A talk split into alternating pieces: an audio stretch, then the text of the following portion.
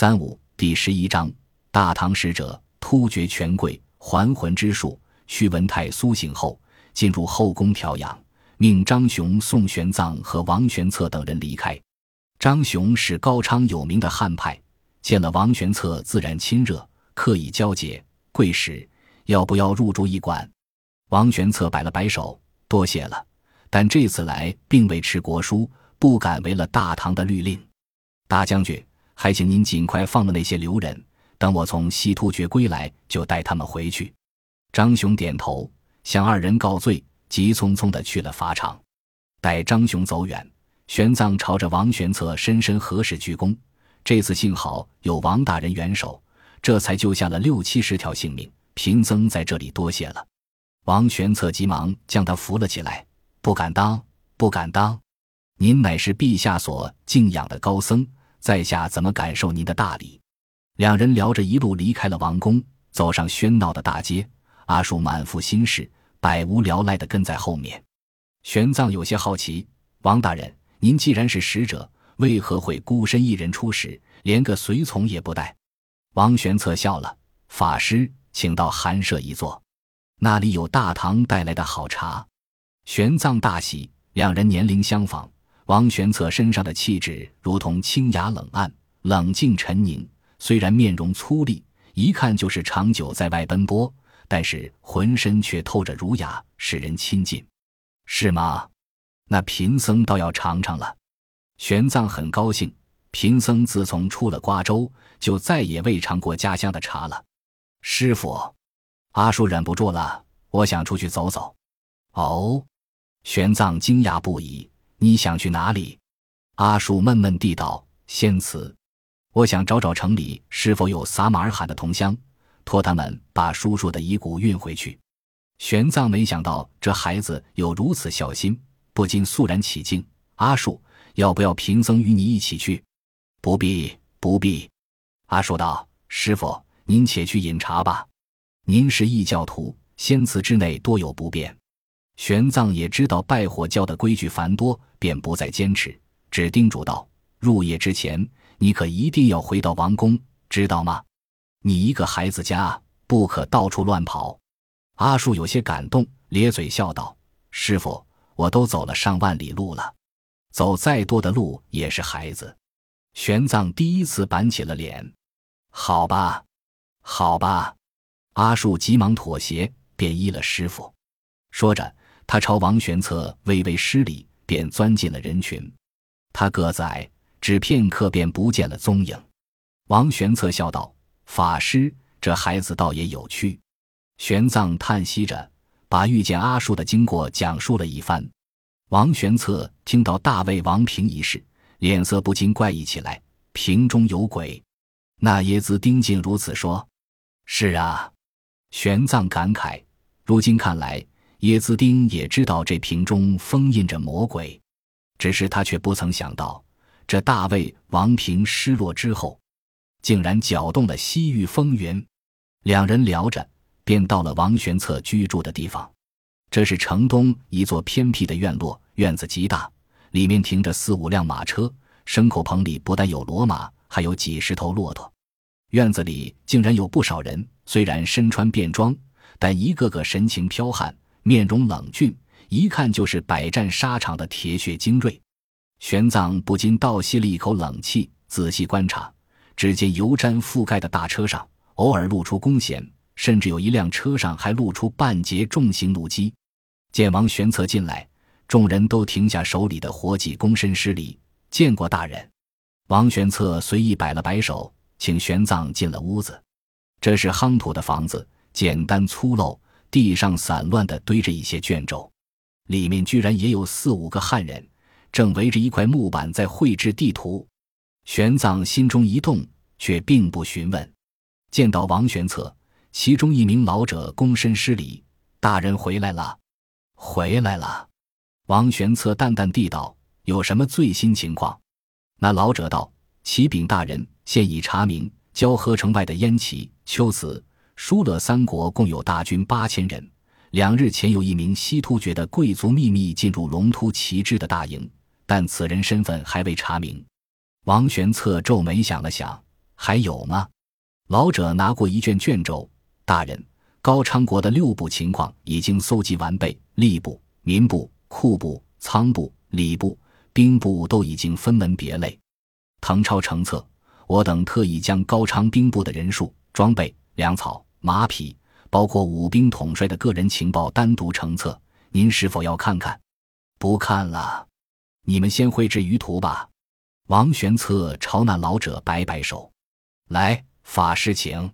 王玄策请玄奘在羊毛毡上坐下，坐毡上有茶有炉有水，他亲自烧水沏茶。这是今春的湖州雇主子孙，茶香浓郁，可谓上品。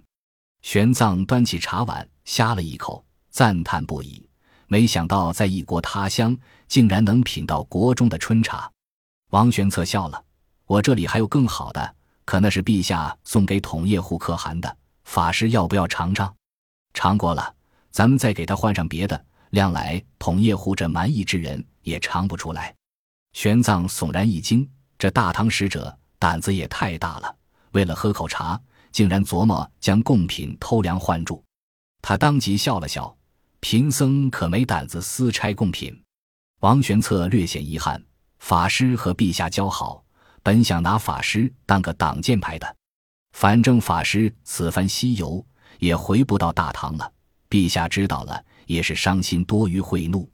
玄奘奇怪，大人怎么知道贫僧此番回不到大唐呢？西域风云将起，马上便是天翻地覆，国家灭亡，百姓离乱。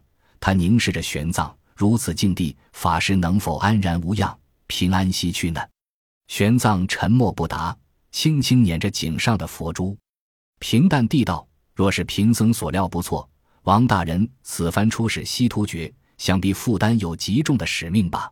搜集沿途诸国情报，制作舆图，恐怕只是其中之一罢了。”是啊，王玄策毫不隐晦：“您是大唐高僧，在下不需隐瞒。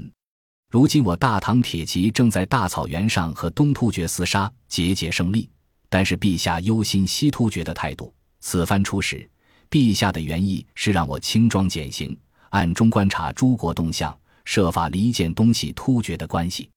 此次为了救这些王随留人，迫不得已暴露了行藏，还不知道陛下如何恼怒呢？玄奘急忙致歉，是贫僧的鲁莽，才让大人陷入这等窘境。法师请勿多礼。王玄策叹道：“您是慈悲为怀。”为了救护大唐百姓，身为大唐子民，我又怎么会袖手旁观？自隋末乱世以来，大唐边民屡屡受这些异族的欺辱，有心无力倒也罢了。如今大唐雄霸天下，铁骑震动四方，我国威正盛之时，若是还让大唐子民受欺辱，我等堂堂的男儿还有脸立于这天地之间吗？哼！哪怕是他们在一国犯了罪，要审也只有我大唐能审。即便他是一国之王，也由不得他主宰。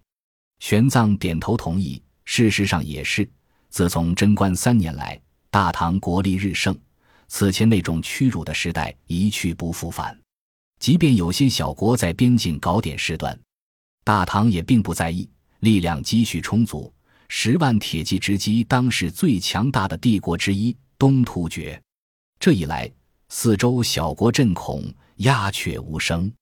但是法师，王玄策道：“大唐的力量再强，终究有力所不及的地方，尤其是在这西域，我们力量微薄。你一旦出事，恐怕救援不及。法师，听在下的劝，此时的高昌乃是祸乱之源，恐怕有大动荡。法师还是不要在此久留，速速西去吧。”玄奘点头致谢：“王大人，贫僧有一事不解。”如今屈文泰刚刚平定了叛乱，虽然外有三国大军，但是交河城易守难攻。当年匈奴人空闲数万围攻，也无法攻破。贫僧不信龙突骑之这八千人能对交河形成多大的威胁？为何在您看来，高昌国简直要即刻覆亡了一般？王玄策笑了笑，皱着眉沉吟：“法师，您刚进门的时候，想必看到我的随从了吧？也不瞒您。”这些人都是我从长安带过来的骁骑卫精锐，共有一百多人，人人披甲，携有重弩长弓。凭着这些兵力，我在这万里西域可以说是纵横无敌，对一些小国甚至能一战而灭之。但是高昌的内情之复杂，远远超过您的想象。屈德勇叛乱只不过是冰山一角，其中凶险之处，连我也惊心不已，不敢稍有差错。玄奘沉吟着：“王大人说的可是燕齐人图谋高昌的事？”王玄策摇摇头：“那场战争吗？嘿。”无非是争夺丝绸之路而已，区区三国联军，我还不放在眼里。玄奘愣住了。那您所担心的是什么？王玄策沉声道：“大魏王平。”玄奘瞠目结舌：“大魏王平？没错。”王玄策、玄奘纳闷：“大魏王平，难道不是燕齐公主弄出来的阴谋吗？”他虽然可怖，贫僧至今也没有弄清楚。他如何将那一百多人斩尽杀绝？但既然是局，便必定有破绽。大人为何对他如此看重呢？王玄策倒有些愣了。大魏王平是燕齐公主的阴谋？您说的是那龙双公主吗？正是她。玄奘点头。这怎么可能？王玄策笑了。那大魏王平来自萨珊波斯，他的内幕远远比您想象的更为复杂。您说的燕齐公主，至多是利用了王平，但要说是他弄出来的，绝无可能。因为那魔瓶抵达西域不过是一个来月的时间，而我大唐从一年前就开始警惕这个魔瓶了。玄奘吃了一惊，一年前，大人这是怎么回事？具体的内情我不便向您透露。总之，我大唐朝廷为了这个大魏王平，可谓耗尽心神。王玄策苦笑。法师，您听我的劝，还是早早西去吧。您是陛下牵挂的人，一旦出事，我担不起这个责任。阿弥陀佛。玄奘向王玄策何时致谢，多谢挂怀。贫僧此前受屈文泰国王所托，也在破解这大魏王平的真相。受人之托，岂有半途而废之理？假如大魏王平的确如您所言，是高昌国动荡之源。贫僧倒更要镇压了这邪物，还诸国百姓一个平安。王玄策无奈，法师在下所言并没有丝毫夸张。如果您不信，不如随我出城去看一看。出城看什么？玄奘不解。西域的风云动荡已经开始，法师不如亲眼见证一番。王玄策笑道。本集播放完毕，感谢您的收听。喜欢请订阅加关注，主页有更多精彩内容。